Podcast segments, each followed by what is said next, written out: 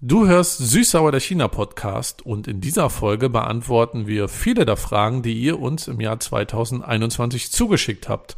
Zu China und zu Yang und mir. Los geht's.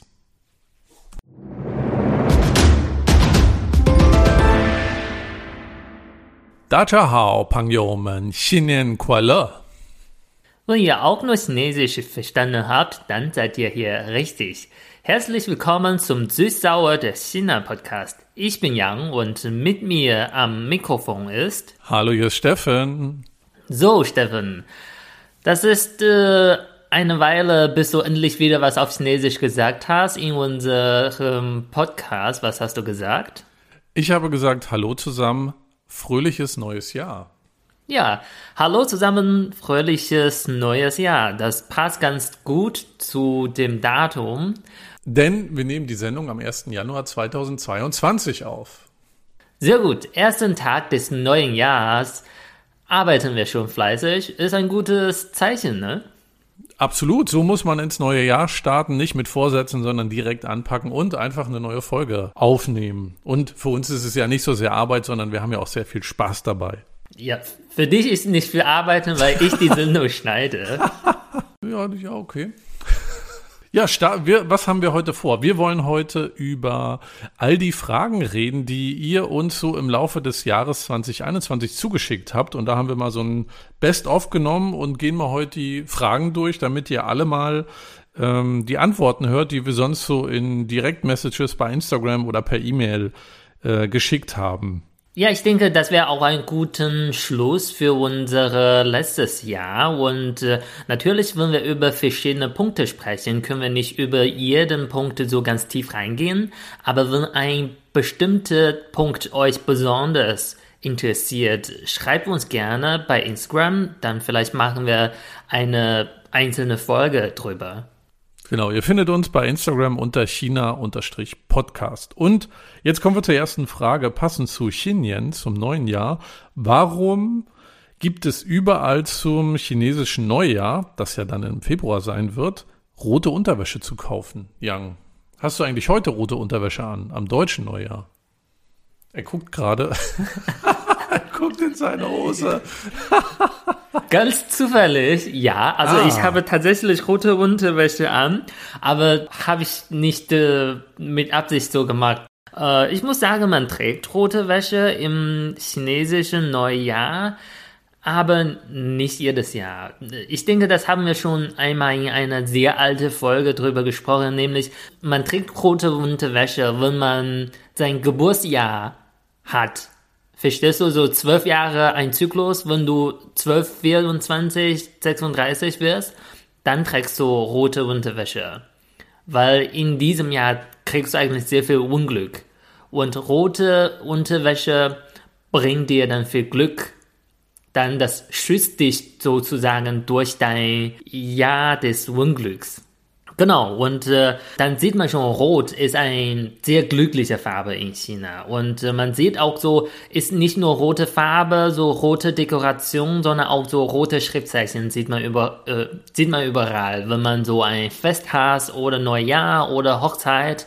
Und äh, ich finde ganz interessant, vor ein paar Tagen habe ich mit äh, Virginia bei Instagram geschrieben und äh, die hat auch sowas geschrieben, nämlich äh, die Braut trägt rote Kleid zur Hochzeit. Ah. So traditionell. Ja. Das stimmt. Also eigentlich äh, traditionell trägt Braut so rote Kleid und äh, äh, der Mann trägt so ein, wie heißt das, so ein große rote Blumen ja. vor der Brust. Ja. Weißt am, am Revers, so Blumenbouquet an der Brust. Ja, circa sowas. Und ja. Ähm, man hat auch äh, rotes Schriftzeichen bedeutet äh, Glück oder Fröhlichkeit. Also Xi, ein rotes Schriftzeichen, kennt man überall. Äh, ja, für die Hochzeit. Eigentlich müssen wir auch mal was über chinesische Hochzeiten machen. Ich glaube, ab und an haben wir mal drüber gesprochen, aber da, das ist ja doch sehr unterschiedlich zu deutschen Hochzeiten. Ja, ich denke, eigentlich sollen wir machen. Der Grund, warum wir bis hier immer noch nicht gemacht haben, vielleicht weil der Anlass so fröhlich ist und wir hassen sowas. Oder okay. du. ne, ich, also ich gehe gern auf Hochzeiten. Also notieren wir auf unseren Zettel, wir hören mal, äh, wir machen mal eine Folge zum Thema Hochzeiten und wenn ihr mehr über chinesische Feste hören wollt, dann hört doch mal in unsere dritte Folge rein. Da haben wir was gemacht über Feste in China, vom Mondfest bis Single Day. Kommen wir zur nächsten Frage, die wird jetzt ganz persönlich. Yang, wie oft hast du Heimweh? Du lebst ja jetzt schon seit sechs Jahren in Deutschland. Ja. Wie oft hast du denn Heimweh? Also ich muss sagen, ich habe sehr viele unterschiedliche Weh, aber äh, Heimweh habe ich nicht so häufig. äh, ich bin eher so ein Mensch, der die Zeit genießt, wo er gerade ist. Also wenn ich in Deutschland bleibe, ja, vermisse ich China nicht. Und wenn ich in China bin, dann ja, denke ich auch nicht viel an Deutschland. Also ich lebe einfach an dem Ort, wo ich bin. Ja. Okay. Ich komme ja aus Rostock. So oft habe ich auch nicht Heimweh, aber wenn ich mal da bin, ist auch schön. Ja, und dann musst du wirklich zu dem Ort kommen, wo du original hier kommst. Ja, und dann erzähle ich von früher. Ja. Von deinem äh, Plattbauleben. Wie heißt es? Leben im Plattenbau. Ja, genau. Aber ich habe ganz viel Fernweh auf jeden Fall und deswegen ist ja auch ein Grund, warum wir diesen Podcast machen, warum ich hoffe, dass wir alle bald wieder mehr reisen können, denn äh, ich würde gern mehr von der Welt sehen und mein Fernweh stillen. Kommen wir auch schon zur nächsten Frage. Die geht an uns beide. Was hat dich am meisten überrascht, als du das erste Mal in China oder das erste Mal in Deutschland warst? Willst du mal anfangen? Was hat dich das erste Mal überrascht, als du in Deutschland warst? Also eigentlich die Überraschung hat so angefangen, nicht in Deutschland, sondern in Paris, äh, weil ich in Paris meinen Umstieg gemacht habe. Und das war Mitternacht. Und das war meine erste Flugzeugerfahrung überhaupt. Ich bin vorher nie geflogen, deshalb war ich schon super aufgeregt. Und äh, aber erstmal, es ging mir ziemlich gut, weil ich habe gut im Flugzeug geschlafen und habe gut gegessen. Ich war so überrascht und ich war so glücklich und meinte, oh, Flugzeugessen war so lecker. Das war so. ich glaube, da gibt es nicht viele Leute, die das sagen. Nee, ich denke, das ist so, weil das meine erste Erfahrung war und ich war sehr glücklich und sehr positiv aufgeregt. Dann habe ich in Paris meinen Umstieg gemacht und äh, äh, war super nervös. Und das war Mitternacht, waren kaum Leute. Ich musste mit Shuttlebus fahren und ich hatte keine Ahnung, ob ich richtig war. Das war schon eine große Aufregung. Das war die erste Überraschung, wie groß ein Flughafen ist. Also in China gibt es sehr viele große Flughäfen, aber ich bin vorher nie geflogen. Deshalb so war ich schon überrascht und dann bin ich von Paris nach Deutschland geflogen und äh, war ein bisschen peinlich. Ich wusste nicht, kurz vor dem Landen soll man nicht mehr aufstehen. Und ich bin aber kurz vor dem Landen aufs Klo gegangen. Und mein Ohren war total zu und die äh, Steward hat versucht, mich anzusprechen auf Klo. Und ich habe ich konnte nichts sagen und das war so wackelig. Ich saß noch auf Toilette und die Frau hatte die Tür geklopft und meinte die ganze Zeit, are you okay? Are you okay? Und das war total peinlich. Und dann habe ich in Deutschland gelandet. Die Überraschung war, ich bin von einem großen Flughafen, also Peking und Paris, nach Hannover gekommen, so ein Mini-Flughafen. Und dann, ich war wieder so. Also Hannover ist ja wohl Weltstadt. Da kommen die Scorpions her, Musti und Gerhard Schröder. Was will man mehr? Aber dieser Eindruck war so klein, kalt, leer. Ja, und äh, natürlich äh, während der Reise habe ich auch äh, sehr viele Europäer gesehen. Zehnmal, 50 Mal so viel, als ich in meinen ersten 21 Jahren gesehen habe. Und ich war auch so überrascht, also von der Gesichter her, weil alle sehen so anders aus als Chinesen oder Asiaten.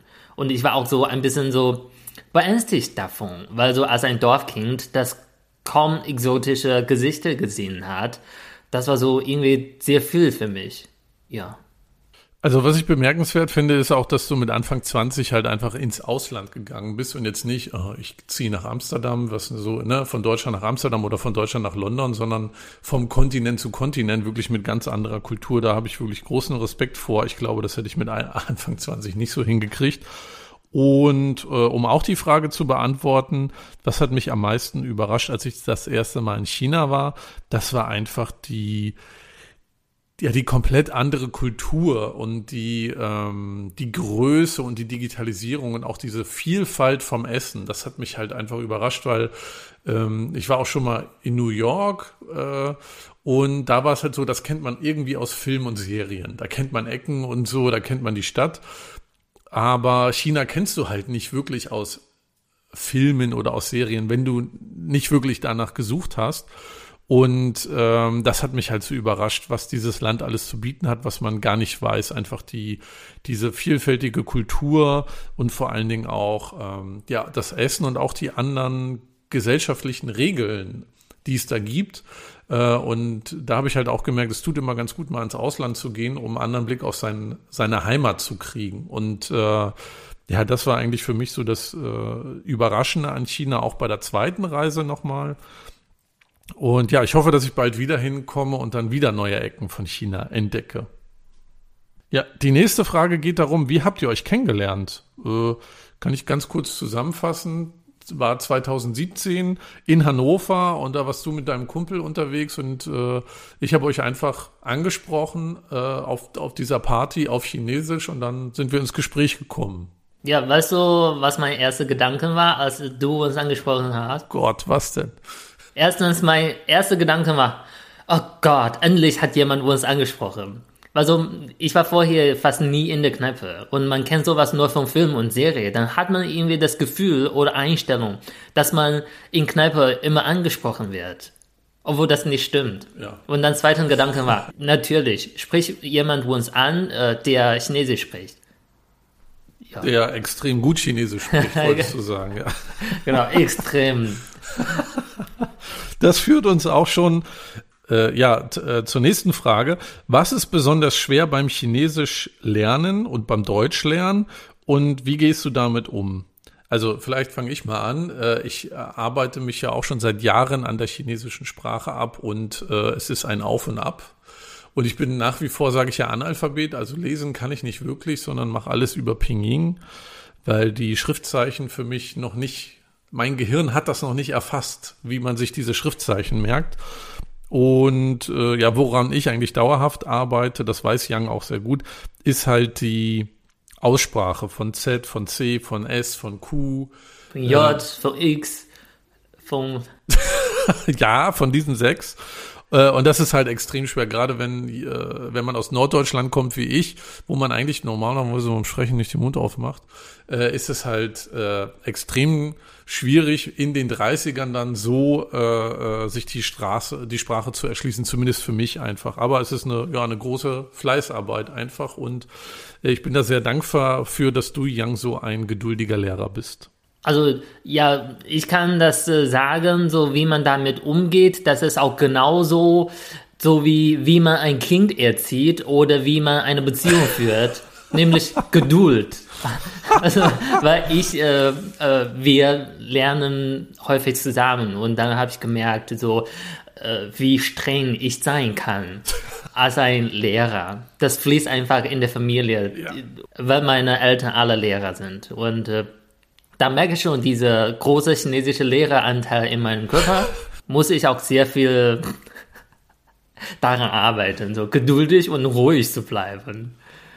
Und was wir ja festgestellt haben, ist auch, dass da ja auch wieder Kulturen aufeinandertreffen. Also ich als, wie lerne ich als Deutscher und wie lernst du als Chineser? Und das ist völlig unterschiedlich. Ich brauche das mehr spielerisch. Mhm. Äh, ich habe jetzt so ein Kartenspiel, mit dem ich das lerne ähm, und mit dem man dann, wo wir dann auch Sätze bilden und so, ja. äh, während du extrem fleißig dich hinsetzt, stundenlang liest und das in deinen Kopf rein äh, reinkriegst, so, so lerne ich, kann ich leider nicht lernen. So, da sind wir unterschiedliche Typen. Genau, also ich muss jedes Mal versuchen, meine Augen nicht zu rollen, wenn du sagst, äh, äh, ich brauche ein Logik Ich brauche so was, um das zu verstehen. Oder ich kann nicht stundenlang da sitzen und äh, äh Wörter schreiben. Oder wenn ich sage, kannst du bitte äh, den Satz nochmal langsam wiederholen? Ja, da muss ich immer, da denke ich immer in meinem Kopf, warum kannst du nicht stundenlang da sitzen und schreiben? Ich kann das.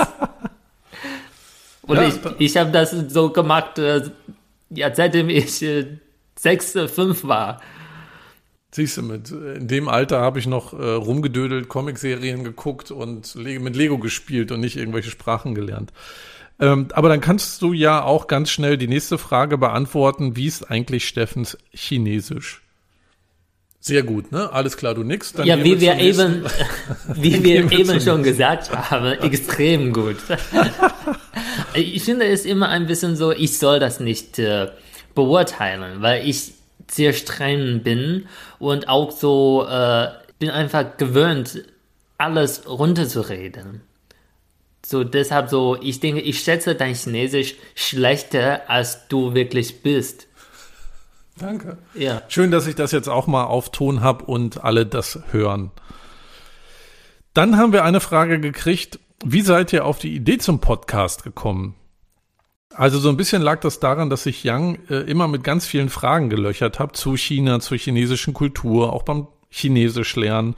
Und ähm, dann dachten wir uns irgendwann, wir müssen mal andere daran teilhaben lassen, weil ähm, China so viel zu bieten hat, was man in, äh, äh, ja, wenn man deutsche Medien konsumiert, so gar nicht erfährt einfach. Da muss man schon ein bisschen mehr äh, eintauchen und auch Interesse haben.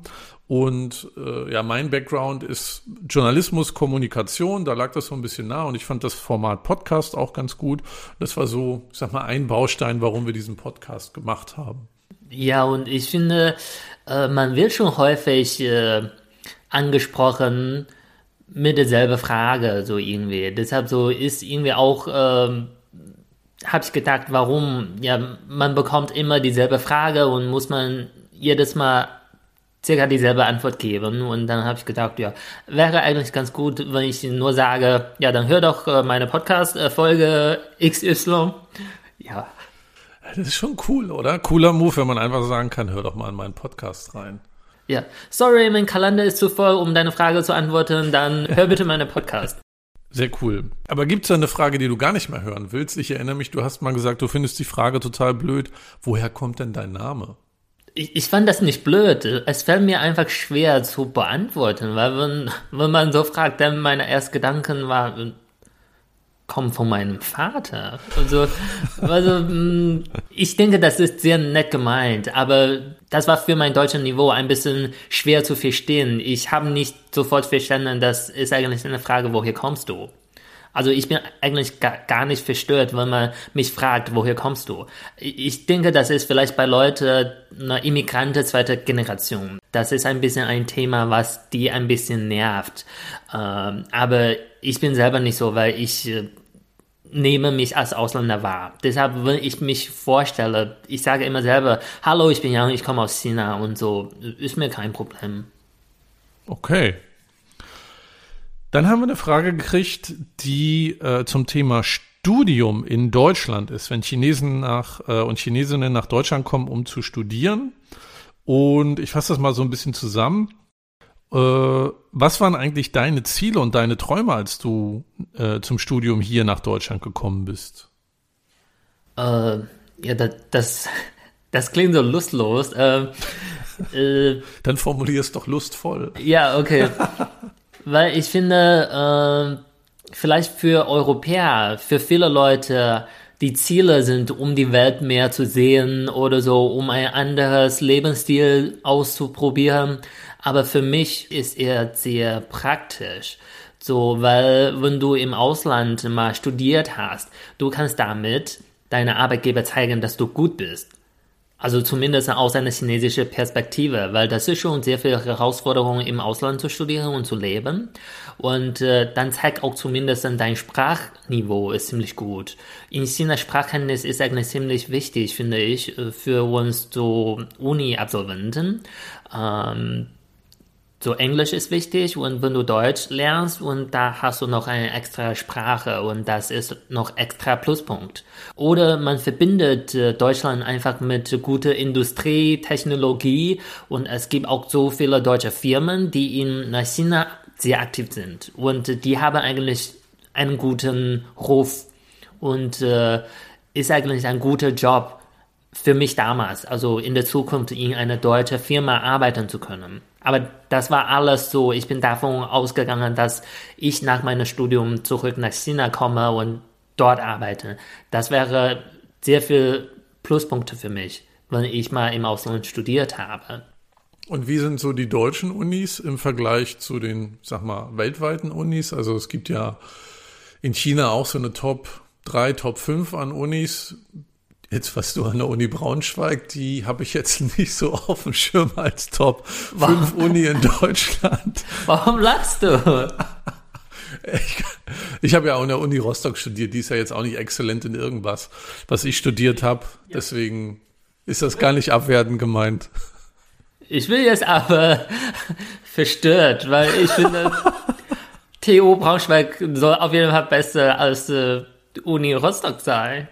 Weiß ich nicht. Also müssten wir jetzt mal gucken. Ich habe jetzt auch Politikwissenschaften und Geschichte studiert.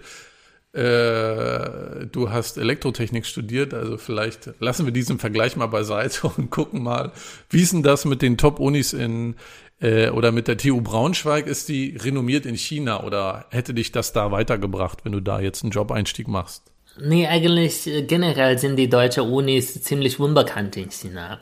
Also äh, wir uns ist sehr wichtig Rankings. Und eigentlich äh, auf der Liste oder Chart dominieren amerikanische und britische Unis. Und äh, so zum Beispiel als äh, Chinese, was uns sehr, sehr toll ist, äh, zum Beispiel die Ivy League. Also die Uni, die von dieser Ivy League Gruppe sind, die sind sehr, sehr gut und die sind circa Träume von alle Studenten, die in Amerika studieren wollen und sowas. Äh, für mich, also ich habe in Deutschland studiert, das hat nicht so wirklich eine Rolle gespielt, weil diese Ranking, diese Chart ist sehr wichtig in China, äh, aber die deutsche Unis performen sehr schlecht da. Ich glaube, es gibt nur zwei, drei deutsche Unis, die auf Top 100 sind. Ich glaube, TU München, äh, so eine Uni aus Berlin und so diese technische Hochschule Jahren und die. Und dann natürlich die in Rostock müsste dann auch dabei sein. Äh, ja, vielleicht äh, eine Chart von der lokalen Redaktion gestellt. Übrigens, meine, meine Heimatuni hatte den, hat damit geworben, studieren mit Mehrwert. Und Mehrwert war mit Doppel-E geschrieben, weil die Ostsee ja vor der Tür liegt. Ja, ich finde, ich würde weniger von Studieren mit Mehrwert angesprochen, als Studieren ohne Mehrwertsteuer. Also wenn das das Slogan Stimmt, einer ja. Uni ist, werde ich vielleicht mehr angesprochen. Ja, sehr gut, sehr gut, sehr gut. Ist das Mensa-Essen günstiger und die Bücher? Ja. Vielleicht hier auch nochmal ein Hinweis, wenn ihr Interesse habt, mehr zu erfahren über Schule und Uni in China oder auch das Arbeiten in China, dann hört doch mal in unsere Folgen 10 und 11 rein. Da ähm, sprechen wir über diese beiden Themen Arbeiten in China und auch ähm, Schulunterricht und Studieren in China. Ja, Yang, was sind eigentlich so die Jobs, die das größte Ansehen in China besitzen?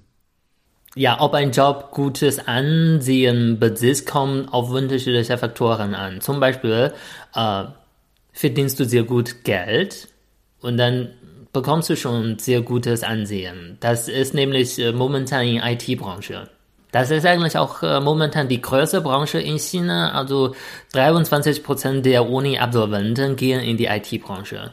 Wenn du in dieser Branche in der größten Firma arbeitest, dann hast du, dann denken die Leute, wow, zum Beispiel äh, vor ein paar Tagen sagt man noch BTA, so äh, Baidu, Tencent, Alibaba. Ich würde sagen, jetzt, das verändert sich ziemlich schnell. Vielleicht ist BTA ist ByteDance, Tencent, Alibaba und ähm, ja, Meituan vielleicht. Und äh, das ist auf jeden Fall die größte Branche momentan in China und äh, äh, hat schon zumindest ein großes Ansehen zwischen den jungen Leuten. Außerdem gibt es auch traditionelle Jobs mit sehr guten äh, Ansehen, nämlich wenn du zum Beispiel in der Uni arbeitest oder in einem Institut arbeitest. Institutjobs haben ein sehr großes Ansehen regional zwischen den Elterngenerationen. In China viele Institute werden so nummeriert. In meiner Heimat gibt es Institut 13 und Institut 54. Da habe ich schon vielleicht äh, mit 15 äh, habe ich schon von meiner Mutter gehört, ach, wäre top, wenn du in der Zukunft äh, äh, an dem 54. Institut arbeiten kannst. Das ist auch so Job mit sehr gutem Ruf. Und äh, was momentan auf jeden Fall sehr gehypt ist, Beamter. Und äh, das ist auch ein Thema, was mich sehr interessiert. Wenn das euch auch interessiert, äh, schreibt uns gerne. Vielleicht machen wir irgendwann eine Folge drüber. Nämlich Beamter ist, wird immer beliebter in China. Für dieses Jahr 2022 werden 30.000 Stellen ausgeschrieben und dafür gibt es 2,02 Millionen Bewerber. Das ist Rekordzahl und äh, 500.000 mehr als letztes Jahr. Irgendwie, momentan wollen alle Beamte werden, weil das so ein sicherer Job ist. Vielleicht auch wegen der Zeit, weil gerade so sehr viel Unsicherheit besteht. Und äh, am krassesten ist eine Stelle in Tibet Post. Da wird nur eine einzige Stelle ausgeschrieben und dafür, für diese Prüfung, haben sich 20.000 Leute angemeldet. Krass. Man sieht, wir sollten mal eine Folge zum Thema Beamten machen. Das ist ja wirklich sehr, äh, gibt viel zu erzählen dazu und ist sehr beliebt in China.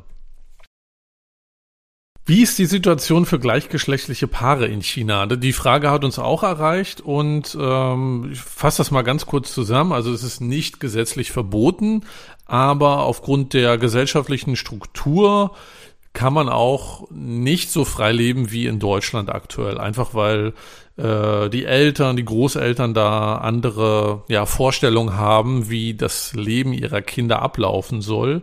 Und ähm, in den Folgen 16 und 17 über LGBTQ in China haben wir auch drüber geredet ähm, und auch mal so einen tiefer gehenden Einblick gegeben. Und ähm, ja, da haben wir auch erzählt, dass viele homosexuelle Menschen in China zwei Leben führen. Ein öffentliches und ein privates Leben oder auch ein Leben gegenüber ihrer Familie und ein Leben abseits ihrer Familie.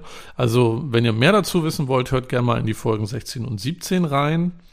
Und ähm, uns hat auch eine Frage äh, erreicht zum Thema Dating in China.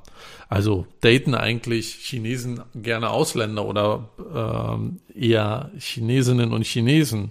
Und ist das vielleicht auch ähnlich, ja, unverbindlich manchmal, Stichwort One-Night-Stand, wie bei uns? Dazu haben wir auch mal eine Folge gemacht, die Folge 15 zum Dating in China. Aber fass doch mal kurz zusammen, wie läuft ein Dating in China ab? Na, das kommt darauf an, was für ein Dating-Art du nutzt. Natürlich typischerweise sehr traditionell ist, na, man wird durch die Familie oder Eltern verkuppelt oder zum Beispiel in dieser Folge haben wir auch gesprochen, äh, Hochzeitsmarkt. Auf so einem Park kannst du na, Leute suchen mit äh, entsprechenden äh, Kriterien, die dir wichtig sind. Und natürlich äh, auch äh, vielleicht, äh, wenn wir über One-Night-Stand sprechen, dann ist eher so modernes Dating und so, wenn du eine App nutzt. So in Deutschland gibt es natürlich Tinder, Parship und sowas. In China gibt es auch lokale Anbieter wie Tantan oder Soul und so. Da kannst du ne, Leute kennenlernen und eher junge Leute und One-Night-Stand gehört natürlich auch dazu. Ne? Wenn du keine feste Beziehung willst, kannst du da vielleicht auch casual Sachen suchen. Also wenn ihr mehr dazu wissen wollt, zu Dating in China, hört mal in unsere 15. Folge rein. Das Spannende ist nämlich, dass es in China 30 bis 40 Millionen mehr Männer als Frauen gibt und das natürlich auch äh, ein Problem ist auf dem Datingmarkt. Also übrigens 30 Millionen Männer mehr. So mein Neffe ist gerade im Kindergarten und meine Mutter hat mir erzählt, in seiner Klasse gibt es nur zwei Mädels. Okay, krass. Also ich weiß nicht, wie viele die insgesamt haben, aber nehme ich ja mehr als zehn. Dann haben wir noch äh, eine Frage gekriegt zum Thema Familie in China. Ein-Kind-Politik kennt ihr wahrscheinlich, die ja aktuell eine Drei-Kind-Politik ist, wurde ja erweitert. Und wie sieht das eigentlich mit Frauen und Karriere aus in China? Ähm, auch dazu haben wir mal eine Folge gemacht, Familienpolitik und so einen ja, kleinen Deep Dive gemacht, unsere Folge 20. Da wird auch klar, ähm, dass es ja sozusagen Zielvorgaben für das Schlafzimmer gibt. Also die Bevölkerung verändert sich sehr in China, ähnlich wie in Deutschland schon in den vergangenen Jahrzehnten. Und China ja braucht mehr Kinder, damit äh, die Bevölkerung nicht überall überaltert, ähnlich wie wir das in Deutschland ja auch haben. Und da gibt es verschiedene Maßnahmen, gerade auch äh, 2021 hat China da verschiedenes eingeleitet, um ja den Menschen mehr Anreiz zu geben, doch Kinder zu kriegen und zu heiraten. Also hört da auch mal in Folge 20 rein, wenn euch das Thema mehr interessiert. Dann ist es so, dass wir auch äh, häufiger von euch Fragen zu politischen Themen kriegen. Also wie ist eigentlich das politische System in China? Äh, was passiert eigentlich gerade in Hongkong? Was, warum gibt es einen Konflikt mit Taiwan beispielsweise? Ähm, wie findet eigentlich Meinungsbildung statt in China? Das sind alles sehr große Themen und ähm, ja, wir beide sind halt nicht vom Fach. Ähm, ich habe zwar Politikwissenschaften studiert, aber China war kein Schwerpunkt davon. Und ähm, ja, wir würden euch das gerne mal erklären, aber ich glaube, wir müssen uns in diesem Jahr dann mal eine Expertin oder einen Experten zur Seite holen in die Sendung, die da mal so mit uns äh, so ein bisschen ähm, uns mitnimmt nach China und in das politische System von China und auch erklärt, warum ist das eigentlich gerade so und welche ja, Konflikte gibt es da gerade auch auf der Weltbühne. Ja, ich denke, wir müssen selber uns auch mehr in die Themen einlesen, weil das äh, schon ein empfindliches Thema ist. Es besteht schon sehr viel ne, äh, Vorurteile oder Missverständnis. Dann soll man lieber richtig machen und äh, keine falsche Information liefern. Dann hat jemand unsere Folge vor genau einem Jahr gehört, nämlich die Klischee-Killer-Sonderfolge, die wir 2020 rausgebracht haben im Dezember. Und da haben wir gesagt, äh, Chinesen sagen niemals Nein. Und äh, hier fragt jemand nochmal, stimmt das wirklich? Und äh, ich kann sagen, da ich Yang ja jetzt schon ein paar Jahre kenne, Chinesen sagen sehr oft Nein. Ich würde so zusammenfassen, Chinesen, Chinesen sagen am Anfang sehr selten Nein, aber die sammeln die Neins und irgendwann, wenn man sehr, wenn man sich sehr gut kennt, dann lässt man alle Neins los. Also die gesamte Summe wird äh, nicht weniger als äh, Deutsche und Europäer, würde ich sagen. Und entweder vielleicht formulieren wir das am Anfang so wir machen so eine große Schleife und äh, äußert die Kritik so unauffällig, dass man vielleicht manchmal gar nicht versteht. Oder wenn man sich wirklich so gut kennt oder man gehört zur Familie, dann äußert man diese Kritik und Nein super direkt und häufig sehr vorwurfsvoll. Das kannst du bestätigen. Ja, da absolut. Und vor allen Dingen kann ich auch sagen, äh, Deutsche sagen sehr oft Nein. Also äh, das gleicht sich dann irgendwann aus. Es ist eher so, äh, man müsste eher fragen, sagen Deutsche auch mal Ja. Ja, und manchmal denke ich, ob du einfach sehr gewöhnt, direkt Nein zu sagen, ohne Gedanken zu machen. Ich komme ja aus Norddeutschland, da labert man nicht so viel rum, sondern sagt das in kurzen, knappen Worten, was man davon hält, und das ist aber nicht böse gemeint. Also kurzer, knapp Wort im Sinne, ich finde es scheiße. Ja, beispielsweise. Oder diplomatischer dann ausgedrückt, ja. Jemand von euch hat auch gefragt, könnt ihr mal eine Folge über Konfuzianismus machen? Ja, können wir eigentlich, ne? Brauchen wir aber auch jemand, der uns mal so ein bisschen einführt in das Thema, weil mit Konfuzianismus hatte ich jetzt noch nicht so viel Berührung. Genau, weil das Thema ist auch schon ein bisschen wissenschaftlich, müssen wir uns auf jeden Fall ein bisschen einarbeiten. Aber ja, haben wir heute drüber gesprochen, finden wir eigentlich ein gutes Thema. Vielleicht machen wir irgendwann in diesem Jahr. Genau. Dann hat uns noch jemand gefragt, äh, da, Stichwort Tofu-Buildings, also Gebäude, die schlechte Qualität haben, dass sie von alleine einstürzen. Ähm, ja, Jan, kennst du den Begriff Tofu-Building? Ich kenne diesen Begriff. Das ist aber eher so ein Begriff, was man vielleicht äh, in den letzten Jahrzehnten häufiger benutzt habe äh, ja, vor 10, 15 Jahren. Das ist ein Gebäude mit sehr schlechter Qualität. Und zum Beispiel, wenn Erdbeben kommt, dann das stößt ab so wie ein Stück Tofu. und sehr weich und sowas. Heutzutage, ich finde, hört man dieses Wort irgendwie selten. Aber ich finde, wenn ich das analysiere, warum so solche Tofu-Building gibt, äh, ich muss sagen, so das Bauen läuft sehr unterschiedlich in Deutschland und in China. In Deutschland braucht man einen sehr langen Genehmigungsprozess und so. Vielleicht du brauchst fünf, sechs, sieben Jahre, bis du endlich anfangen zu bauen. Und in China geht das sehr schnell und weil man sehr schnell sehr viel bauen muss. Deshalb so manchmal na, ist man einfach äh, praktisch und so beschleunigt äh, diesen Prozess und vielleicht das beeinflusst schon die Qualität und ich muss auch sagen, in China erwartet man eine sehr viel kürzere Lebensdauer von den Gebäuden als in Deutschland. Weil in Deutschland, ich habe das Gefühl, wird kaum was zurückgebaut.